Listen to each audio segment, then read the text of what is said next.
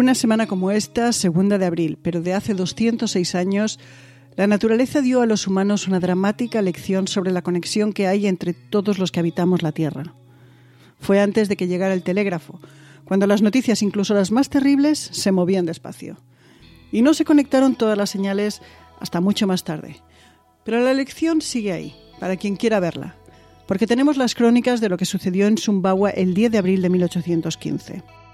Sumbawa es una isla que se encuentra en la actual Indonesia, entre Bali y Timor, y aunque cueste encontrarla entre las miles de islas de las que entonces eran las Indias Orientales, una colonia holandesa, lo que ocurrió en Sumbawa ese día llegó con el tiempo, y no mucho, a todas las esquinas del planeta.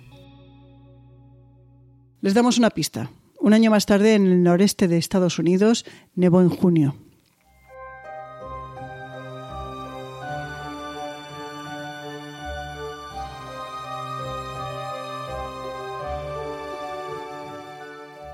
Bienvenidos una vez más a Calendario de Historias.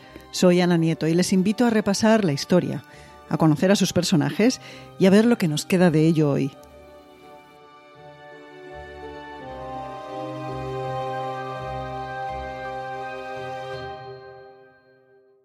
El 5 de abril de 1815, el monte Tambora en la isla de Sumbawa empezó a escupir piedras y lava para luego quedar callado. Pero por poco tiempo. Cinco días después, el 10, la cima explotó.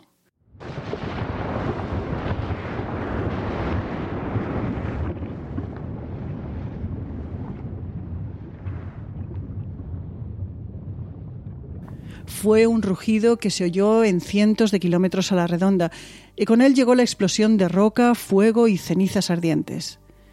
Ríos de lava y un fuerte viento que levantó el calor acabaron con la arboleda de la zona. Pero la flora no fue la única víctima. Entre 70.000 y 100.000 personas murieron abrasadas o por la caída de las piedras. La explosión piroclástica ha sido calificada como la más violenta en la historia de la humanidad. Ni la del Krakatoa, también en Indonesia, y que tuvo hasta una película, o la del Pinatubo en Filipinas fueron tan devastadoras. Ni sus consecuencias tan extendidas. La nube de roca, fuego y ceniza alcanzó los 42 kilómetros de altura. ¿Que ¿Cómo es eso de alto?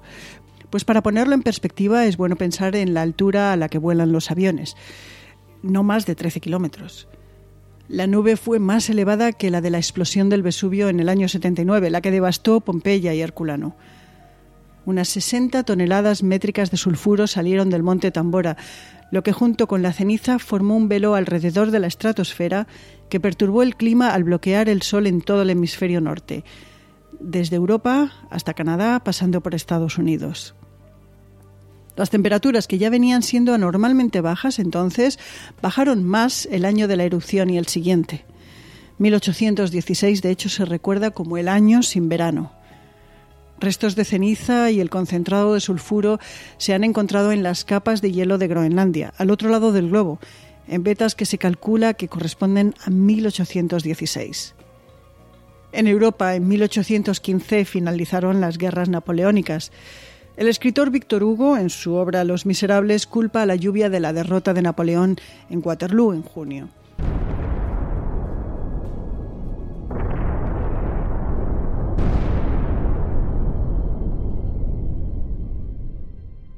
Aún no se ha demostrado sin lugar a la duda que esa inusual y torrencial lluvia fuera causada por el tambora, pero si tuvo que ver, es posible que un volcán a 12.000 kilómetros del campo de batalla belga fuera responsable de cambiar el curso de la historia de Europa. Hipótesis aparte, con el fin de las guerras napoleónicas, la realidad es que muchos soldados se desmovilizaron para encontrar aún más miseria de la que esperaban por una guerra que ya había sido muy dura con el campo. El inusual frío y las fortísimas lluvias acabaron con muchas cosechas, y hubo hambre, y tifus, y muchas enfermedades asociadas con la falta de comida sana. Hasta los caballos morían por falta de alimento y se convirtieron en el de los humanos. En Irlanda las cosechas de patatas se echaron a perder. Se comía lo que se podía y las enfermedades se multiplicaron. Miles murieron a miles de kilómetros del monte Tambora. Lo mismo ocurrió en China con el arroz, cosechas perdidas. En India, el monzón tras la erupción del Tambora fue mucho más pronunciado y el cólera apareció para llevarse la vida de miles y extenderse por otros países. Y en la zona de Nueva Inglaterra, en Estados Unidos, el desastre de las cosechas fue tal que muchas de las familias que vivían del campo comenzaron a emigrar más allá del río Ohio, al oeste, en busca de mejor clima con el que trabajar las cosechas. En buena medida, esta emigración fue parte del motivo que permitió constituir dos estados más en la Unión. Indiana, en 1816, e Illinois, dos años más tarde.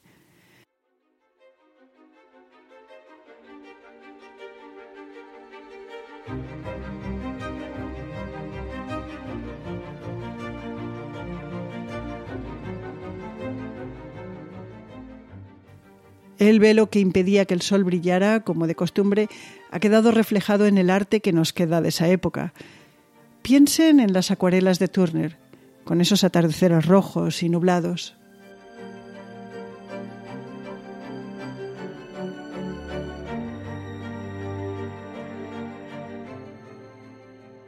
Y la pesadumbre de aquella época, el gris y la lluvia, inspiraron a Mary Wollstonecraft, conocida más por su nombre tras casarse, Mary Shelley.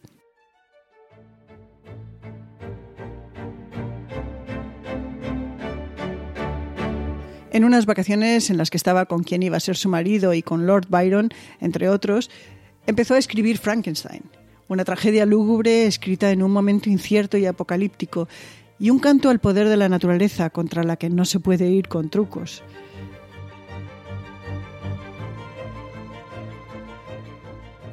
Otra de las cosas que quedan en nuestros días de estos años de lluvias y escasez es la bicicleta. A la vista del destino de los caballos y tal y como explica el profesor de Cambridge Chris Towson en The Paris Book Review, el barón Carl Dreis, un estudiante de matemáticas e inventor, pensó en una alternativa para el caballo para los desplazamientos que pudiera mover el propio hombre y diseñó la primera máquina de correr, la bicicleta.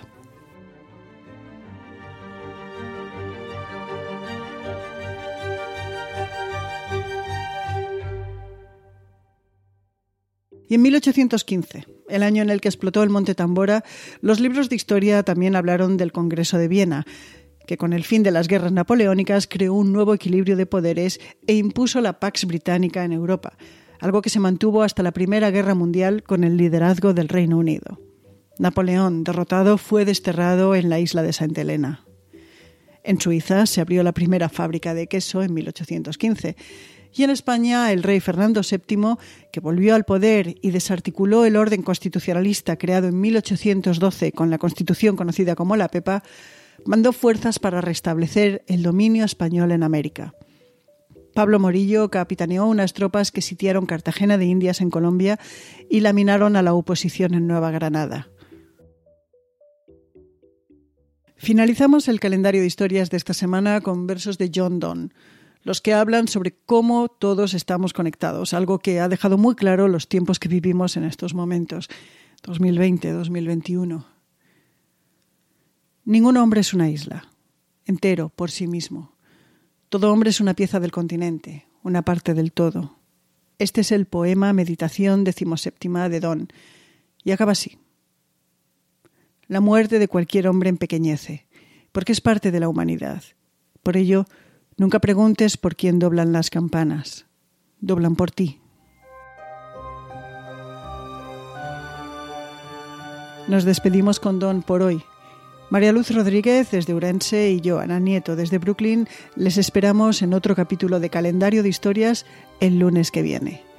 Si se suscribe a este podcast en la aplicación que maneje para escucharlo, llegará automáticamente.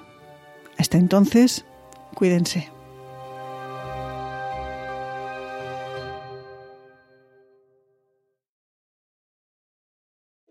In the metaverse, doctors will practice surgeries hundreds of times before operating on real patients.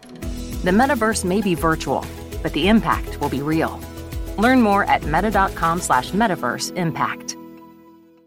Have you heard the term concierge medicine and wondered exactly what that means? In short, it's the answer to the question Isn't there a better solution to my healthcare? Concierge medicine means virtually no waiting for your doctor. It means 24 7 access to physician care. It means truly individualized healthcare, all at a cost that's lower than you might expect. See pricing and learn more at partnermd.com. It's better healthcare for an even better you.